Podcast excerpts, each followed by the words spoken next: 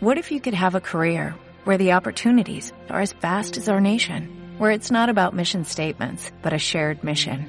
At U.S. Customs and Border Protection, we go beyond to protect more than borders, from ship to shore, air to ground, cities to local communities. CBP agents and officers are keeping people safe. Join U.S. Customs and Border Protection and go beyond for something far greater than yourself. Learn more at cbp.gov/careers. Este vídeo es gracias a todos los Patreons, suscriptores de Twitch y los que dais likes y cosas bonitas. ¡Soy la leche!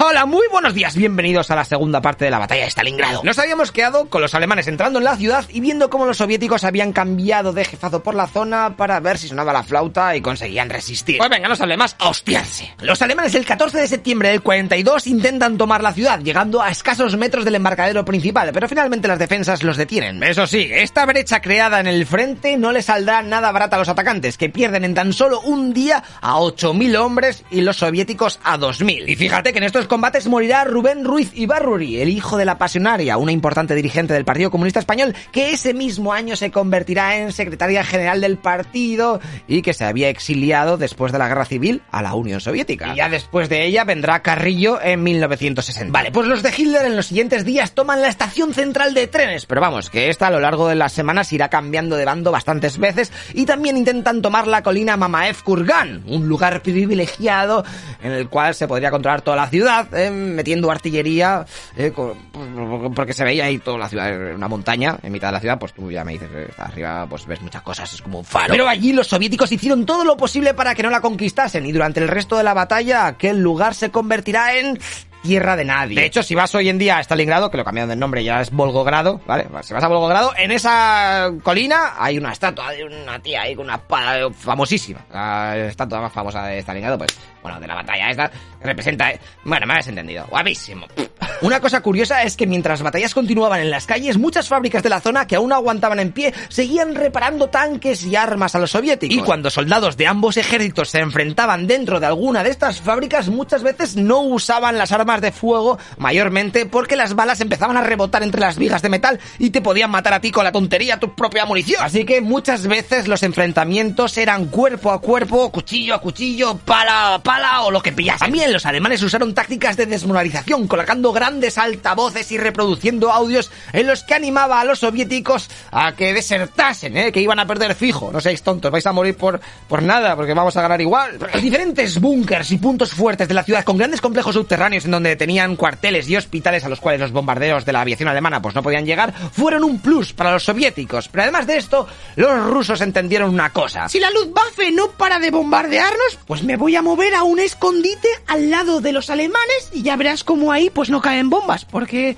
a ver si con la tontería se van a matar a sí mismos. Y así fue como ambos ejércitos muchas veces estaban separados solamente por una pared, un piso o una simple escalera, sin que la Luftwaffe pudiese hacer nada por el miedo al fuego amigo. La artillería germana tampoco podía usarse, así que sus cañones ultra bestias que iban en trenes eh, que vimos en Sebastopol se quedaron en modo AFK. Mientras que la artillería de los soviéticos se encargó de ir tirando bombitas pasado el frente, eh, intentando destruir las líneas de comunicación y retaguardia alemanas. Eso lo tenía más fácil porque ahí podías tirar le ibas a dar a los tuyos. La lucha se estaba convirtiendo en algo totalmente desesperado en donde valía todo. El uso de alcantarillas, sótanos y escombros para sorprender al contrario, bah, era el pan de cada día. Acababa de comenzar la Rattenkrieg, oh, guerra de ratas. Y aquí había un bando eh, que tenía las de perder. Porque los alemanes, bueno, los del eje, eh, tenían los soldados que tenían y ya. No podían permitirse el lujo de perder un chorro de ellos, ya que no se iba a reponer con tanta facilidad como la Unión Soviética, que no paraba de traer nuevos hombres de Siberia y Mongolia. Para que te hagas una idea de la sangría que fue esta batalla, era normal entre los alemanes que por la mañana mandasen un destacamento eh,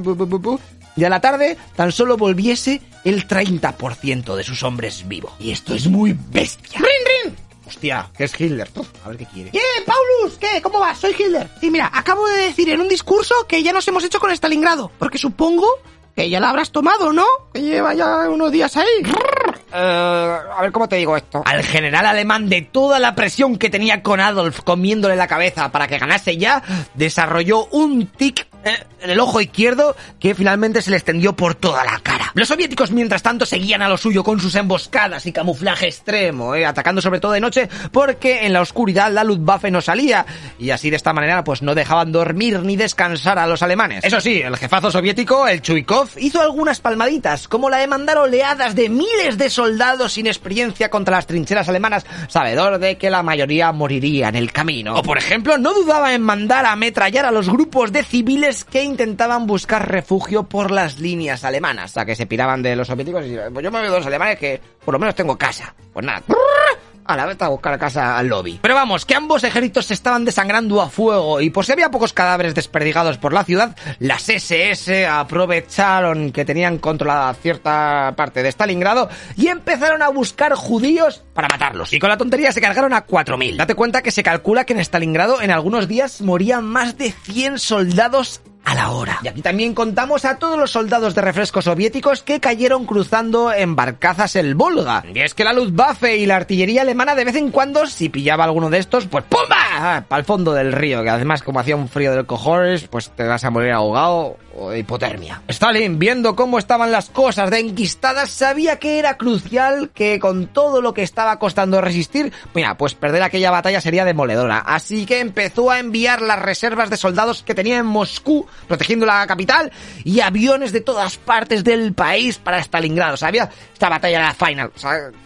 Por culo. Los alemanes, por su parte, seguían con sus ofensivas, ganando y perdiendo terreno en una ciudad donde el 90% de los edificios estaban totalmente destruidos. Pero su moral ya empezaba a caer. ¿eh? Estábamos en octubre y tras más de un mes de intensos combates, no había habido manera de expulsar a los soviéticos de Stalingrado. Es ahí cuando Hitler llama de nuevo a Paulus. Joder, este, a ver qué quiere otra vez, madre mía. ¿Qué pasa, Paulus? Que con ese nombre pareces griego, no te lo han dicho nunca. Paulus. O sea, que juegas al baloncesto algo. Paulus, pa... me mola tu nombre, no sé. Venga, a ver, que te digo una cosa. Mira, he pensado que eres un manco y que no eres capaz de conquistar la ciudad. Porque, tío, ya llevas un mes y pico, eh, es, es normal. Así que lo mejor es que mantengas todo lo que tenéis por ahí, lo que habéis pillado, que no lo reconquisten, ¿vale? No te flipes, que te conozco. Y asegurar las posiciones, que ya viene el invierno y ya dentro de unos meses, en el próximo año, con la primavera, el verano y todo eso, pues ya lanzamos la ofensiva final y conquistamos todo Stalingrado. ¿Qué me dices? Bueno, no sé qué quieres que te diga. Pues, pues, vale, ok. Fíjate que Adolfo creía que sus soldados estaban mejor preparados para pasar aquel invierno y que los soviéticos debían de estar ultra debilitados con tanto combate y destrucción. O sea, que estaban a puntico así una, empujas una ficha de dominó y ya se mueren todos. Pero lo que no sabía es que la situación de allí era dantesca, ¿vale? Los nazis habían perdido a 40.000 soldados y 400 tanques. Tenían el 80% de la ciudad en sus manos. Sí, pero los soviéticos no paraban de traer nueva peña, además de que ya empezaba a hacer frío y las enfermedades comenzaron a hacer mella entre ambos ejércitos. La situación era un desastre, ¿eh? con miles de cuerpos en descomposición por todas las calles, porque a ver quién era guapo que se pone a recoger a nadie de tu equipo con aquello petadísimo de francotiradores de uno y otro bando. O sea que te mueres ahí y te quedas ahí. Esta batalla de Stalingrado, que estaba casi en punto muerto, necesitaba un último esfuerzo por algún bando. Y aquí es cuando los soviéticos se adelantan al plan alemán que querían hacer en 1943, que te he dicho, bueno, cuando haga bueno, por eso atacamos.